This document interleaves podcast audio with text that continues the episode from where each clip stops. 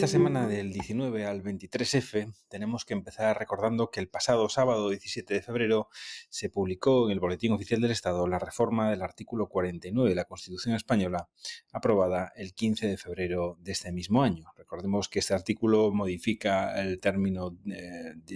discapacitado, eh, disminuidos físicos, en realidad para hablar de las personas que ejercen alguna o que tienen alguna eh, discapacidad, por lo tanto los cambios en ese artículo de la Constitución española. También esta misma semana el Consejo de Ministros del día 20 ha aprobado el convenio entre España y Paraguay para evitar la doble imposición y prevenir la evasión fiscal. Por lo tanto, eh, prácticamente uno de los últimos convenios que quedaba pendiente en el sur, sur, de América Latina y por lo tanto la incorporación ya de Paraguay a la red eh, de convenios.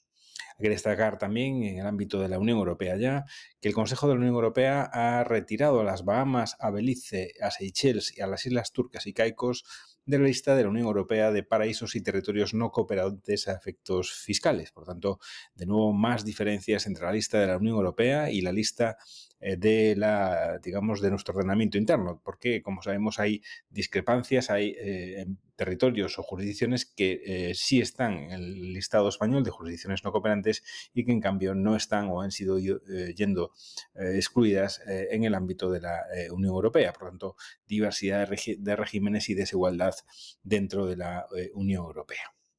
En el ámbito de las comunidades autónomas, destacamos en primer lugar en Andalucía la eh, publicación del Decreto Ley 3-2024 por el que se adoptan medidas de simplificación y de racionalización administrativa para la mejora de las relaciones de los ciudadanos con la Administración de la Junta de Andalucía y el impulso de la actividad eh, económica. En definitiva, la supresión de requisitos burocráticos en algunos procedimientos y trámites ante eh, la Junta de Andalucía.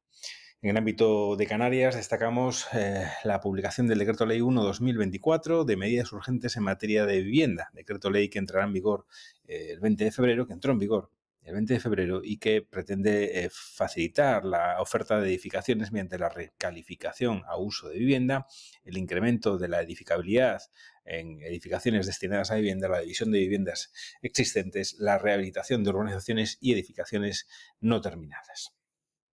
En el ámbito de los criterios derivados de sentencias y resoluciones, destacamos en primer lugar un auto que admite a trámite eh, al Tribunal Supremo un recurso de casación en el que el Supremo deberá pronunciarse si el programa informa, si las respuestas, por lo tanto, el programa eh, informa, constituyen una actuación de información que permite invocar eh, sus contestaciones para acreditar la diligencia y no incurrir en infracción. Por lo tanto, se deberá pronunciar el Supremo si, pese a no ser una consulta en los términos del artículo 80 y sobre todo 89 de la Ley General Tributaria, las respuestas del programa Informa tienen o no algún valor, sobre todo en el caso de evitar la imposición de una sanción por una infracción eh, tributaria.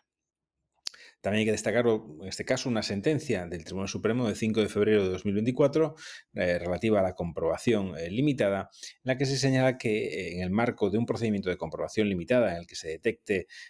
sirviéndose de datos que constaban en la Administración y sin examen de la contabilidad del obligado tributario, la improcedencia de la aplicación del método de estimación objetiva para la determinación de la base imponible de un impuesto, los órganos de gestión están facultados para fijar la base imponible mediante la estimación directa y emitir la liquidación tributaria tributaria eh, resultante. Por tanto, este es el criterio que establece esta sentencia de 5 de febrero de 2024, un supuesto de comprobación limitada en el que, sobre la base de los datos que ya obran en poder de la Administración tributaria, se descubre que no procede la estimación objetiva y que eh, bueno, procede calcular la base imponible aplicando la estimación eh, directa, calculándolo ya la propia Administración.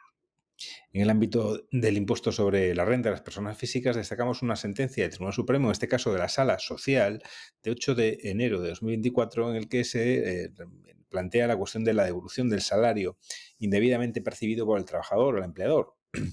que si se señala esta sentencia tiene que ser en su cuantía bruta y no en la neta, porque el trabajador es el obligado tributario sobre esa eh, cuantía bruta. Criterio de la sala social que señala que si el trabajador no devuelve a la empresa los salarios indebidamente percibidos en su cuantía bruta, la empresa que retuvo y que realizó el ingreso a cuenta del trabajador no tendría la posibilidad de recuperar ese ingreso a cuenta y lo perdería irremediablemente.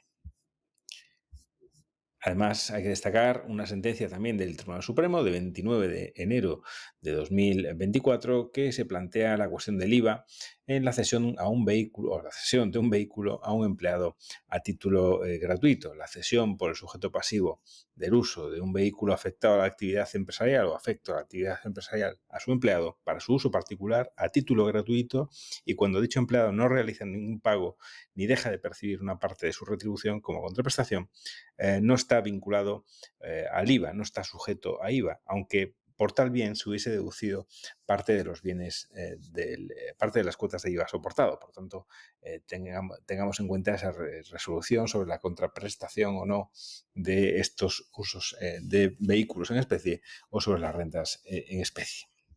También hay que destacar una sentencia del Tribunal Supremo de 6 de febrero de 2024 relativa al impuesto sobre sociedades y a la imputación temporal en concreto. Y, eh, señala el Tribunal Supremo que la inscripción contable de ingresos y gastos, por tanto la imputación temporal a efectos del impuesto sobre sociedades, las cantidades devueltas por la Administración tributaria como consecuencia de un ingreso indebido eh, realizado por el contribuyente, eh, no ser conforme a derecho eh, eh, la, resolución que se anula, deben imputarse temporalmente en la base imponible del impuesto sobre sociedades del ejercicio en el que se produjo el pago del tributo en cuestión. Por tanto, de la doctrina jurisprudencial que se fija es que la imputación temporal a efectos del impuesto sobre sociedades de las cantidades devueltas por la Administración tributaria como consecuencia de la declaración de no conformidad a derecho de la Unión Europea de un tributo deben imputarse temporalmente en la base imponible del impuesto del ejercicio en el que se produjo el pago del tributo en cuestión.